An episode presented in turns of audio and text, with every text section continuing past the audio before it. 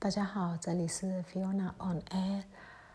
呃，我先讲六号晚上，就是我已经录完音了，然后所有的单都已经上传完了以后，呃，就发生的事情。那我们在小镇一直以来，其实虽然都有一些抗议，但是一直算是蛮平静的。昨天晚上那就不平静了。昨天因为有日有警察跟呃民众有一些冲突，啊，这个冲突之后就有呃更多更多的民众去呃，就是等于是援助呃那家被警方找茬的那家人，所以越来越多的人去支援的时候呢。警警民冲突就越来越严重。那这事情一开始发生是八点多，一直到九点多的时候，是几乎小镇里面的年轻男生都已经包围了警局。那这个气势之下，啊，就开始有催泪瓦斯、催泪弹，然后对空鸣枪，之后就是实弹射击。有一位二十四岁的年轻人头部中弹，就当场死亡。然后消息一传出，就大家都非常震惊。其实，因为在在地线的人是没有网络的，所以我我们其他人知道的时候是已经有更晚了一些了。然后，整个呃受伤的人差不多有十来个。然后整个情况都非常的凝凝重，然后当那个枪声那么近，那个烟雾那么那么近的时候，其实那个恐惧非常非常的沉重。然后我们整个小镇昨天晚上应该没有什么人是睡得好的，一直到天亮。那昨天抗议群众在，因为呃有人中弹身亡了以后呢，呃其他乡镇有一些其他地方有一些经验，就是军警可能会抢那个尸体，所以他们先把大体先藏起来，藏起来，因为军方还在持续开枪中，他们先把大体藏好了以后就先躲起来，先散开这样子，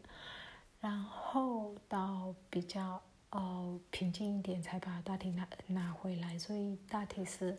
有在民众这边。那今天家人已经帮他啊呃准备好了以后，已经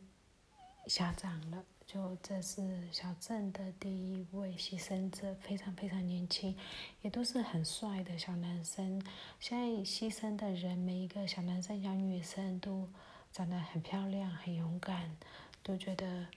好可惜，真的好可惜。那回顾昨天晚上我们这个小镇发生的事情的话，呃，本地警务人员很可能被排除在外，因为呃，军警在大概是傍晚的时候就开始盘查啊车辆啊，然后有没有带刀，有没有带棍子。然后呢，一直到下午六点多，所有在外的，呃，就是你可能就算你在是，呃，休息中的都被叫回去，临时叫回去了以后，就在就不知道什么原因了就被叫回去了。然后小镇的路灯已经好久没有开路灯了，路灯是偶尔开偶尔没开。然后 CCTV 之前就被。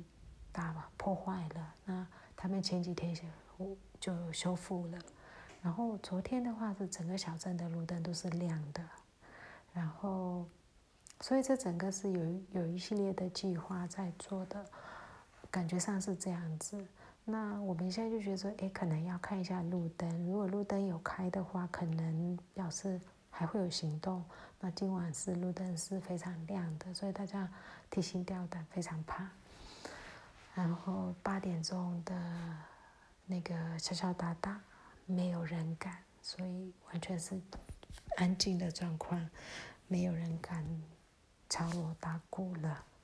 嗯，包括我自己，我们都很怕，没没有人敢做这做这件事情。那这是我们的小镇。然后七号的时候，七号早上大概五点多，在格雷缪，石阶省的格雷缪那里呢，呃，他其实那里的人民跟军方基本上是等于是打起来的。他们有自己堆沙包，有一个类似堡垒嘛，就其实就是一个用沙包挡着的，可以跟。嗯，军警对抗的一个一个地方，我们叫坎代，然后他的那个被强攻，呃，大概十点多就已经死了八个人，一点中午一点下午一点的时候就十一个人，那后面新闻没有上来，不确定了，所以最少有十一个人是阵亡的，有最少有三具尸体是被军警拿走的，呃，这是在。呃，那个格林姆的部分，然后在阳光，阳光很多地方感觉已经恢复平静，但是并没有，因为在密码布拉萨今天有一个类似瓦斯瓦斯炸弹嘛，类似它有声音，没有破坏力，所以但是也吓了很多人那这是密码布拉萨是缅甸最最嗯。就是最具代表的一个呃购物中心，所以这个地方有发生爆炸，也有其他几个零星的地方也有一些这种没有伤害性的爆炸事件。然后在兰大的部分，有工厂成衣工厂失火，早上五点多失火，大概燃烧了一个多小时，呃，才被就是扑灭，然后不知道原因，也也没有。就是查出伤损伤的呃金额，那没有人死死伤的这样子，在一样在阳光的道德宫，然后因为现在就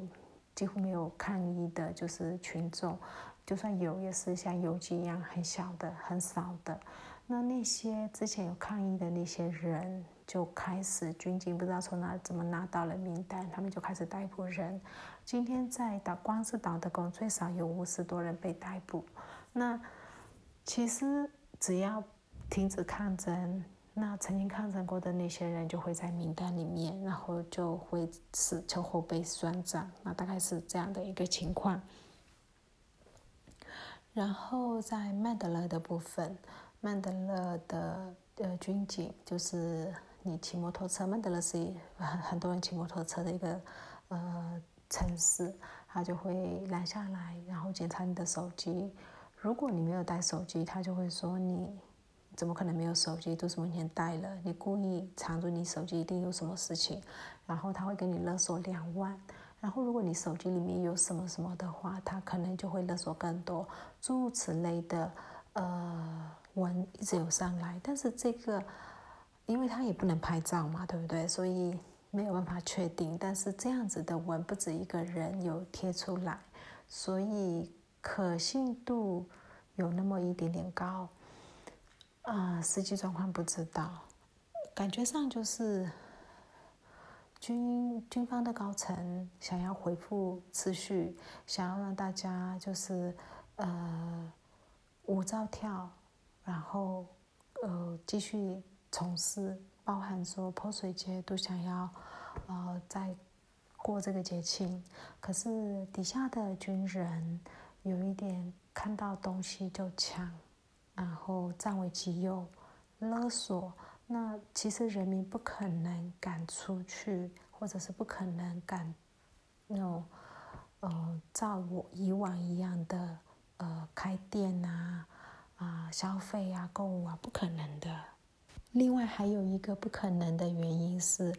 现钞很缺，ATM 几乎领不到钱，领到钱的人数很少，所以每一个人缺现金。很多商家不接受线上转账交易，只接受现金。那我个人去 ATM 去领款，领了三天都领不到，所以这个就会让每一个人在消费的时候会更谨慎。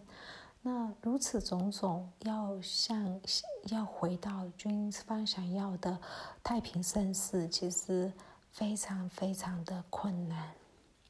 那今天讲到这里，谢谢大家。